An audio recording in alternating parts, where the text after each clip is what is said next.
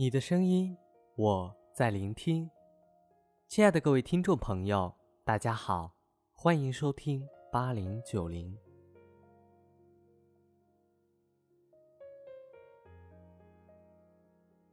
你说你没事儿瞎说什么大实话？前几天给小妹介绍了一个男朋友，男方是我同学的弟弟，小伙子很帅，名牌大学毕业。健康、阳光、爱运动，见了两次，小妹很喜欢。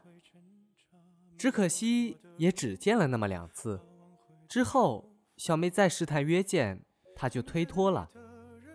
小妹不甘心，在微信上问他：“你是不是不喜欢我呀？”他回了个“嗯”。小妹忍着心痛追问了一句：“是不是我哪里不好呀？”他说：“你太胖了，我接受不了。”小妹顿时心如死灰，难过的一夜没睡。第二天，她把他们的聊天截图发给我，说：“大哥，我受刺激了，感觉不会再爱了。”后面跟着一大排哭的表情。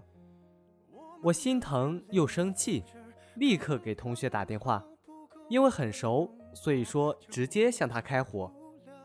你弟弟怎么这么说话呀？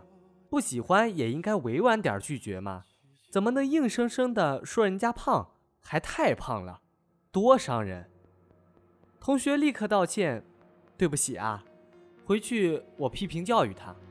这孩子从小就太诚实了，这毛病始终改不了。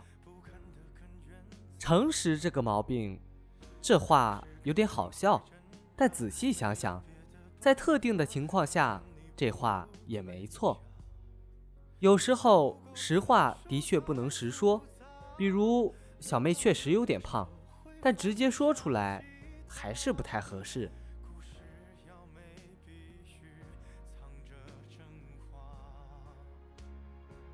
这段时间，一个同事在跟他儿子的老师撕逼，起因是老师每天都要给他儿子布置很多作业。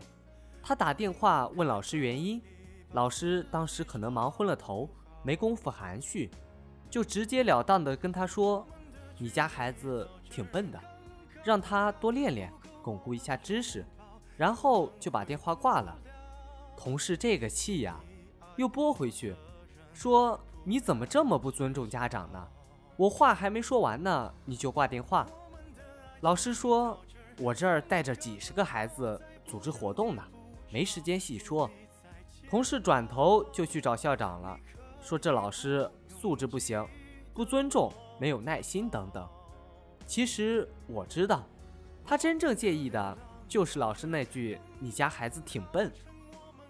没有一个家长愿意听到别人说自己家孩子笨，尽管他内心可能也承认老师说的没错，但很多事情就是这样，你说的对，但。我不能接受。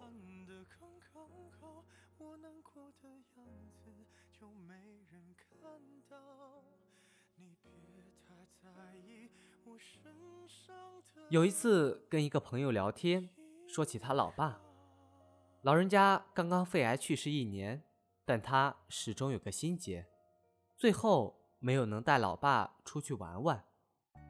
其实，在查出肺癌的时候，他就准备。带老爸去海南待两周，假都请好了，老爸也愿意去。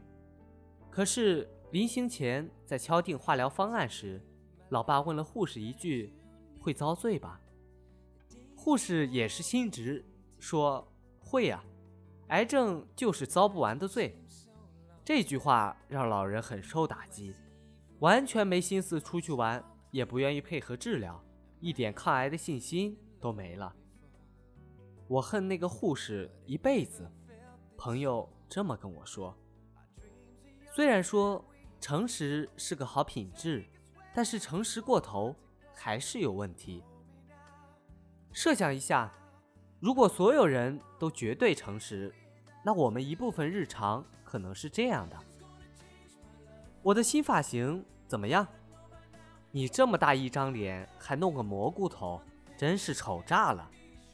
请注意，不是调侃戏谑的语气，而是认认真真的描述事实，就像说下午三点开会那么认真。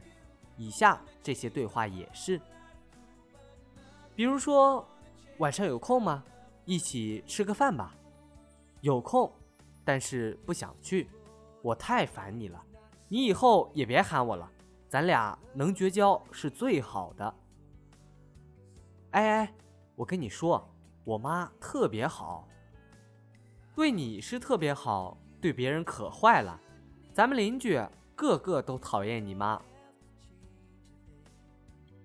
我以后一定得嫁个有钱的。别闹了。做白日梦呢？你这么丑，能嫁出去就不错了。老公，老公，你说你为啥娶了我呢？因为比你好的都不愿意嫁给我呗？那你还惦记以前没追上那个女孩吗？当然惦记啊，一直琢磨怎么找着她的联系方式呢。你说，要是人人都诚实成这样，这个世界还会好吗？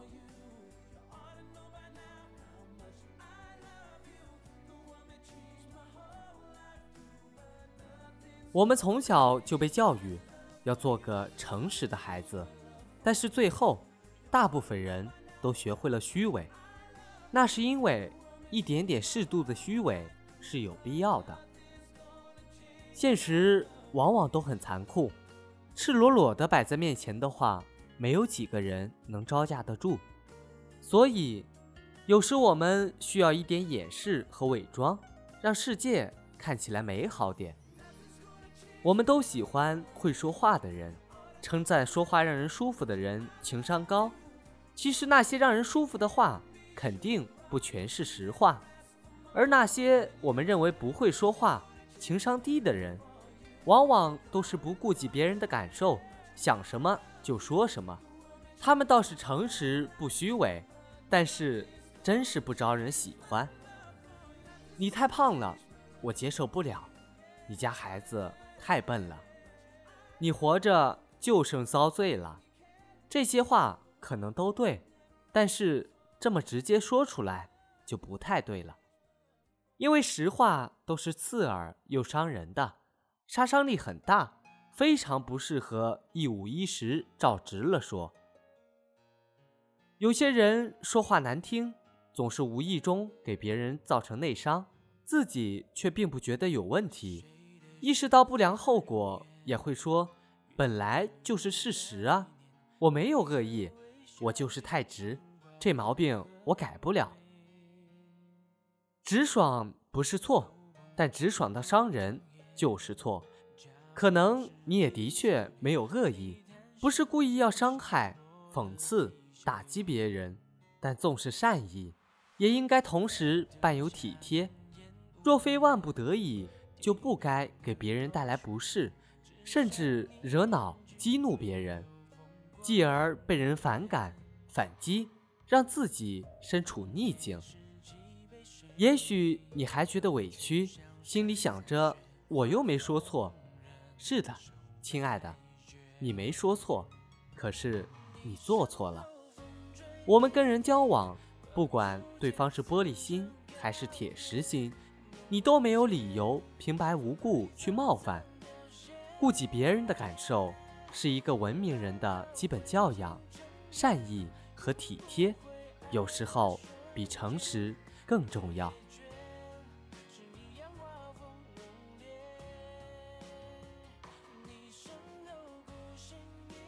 好了，今天的节目就到这里，这里是八零九零，我是 NJ 老二。如果你喜欢我的节目，可以点一下订阅或者转发。下期节目我们再见。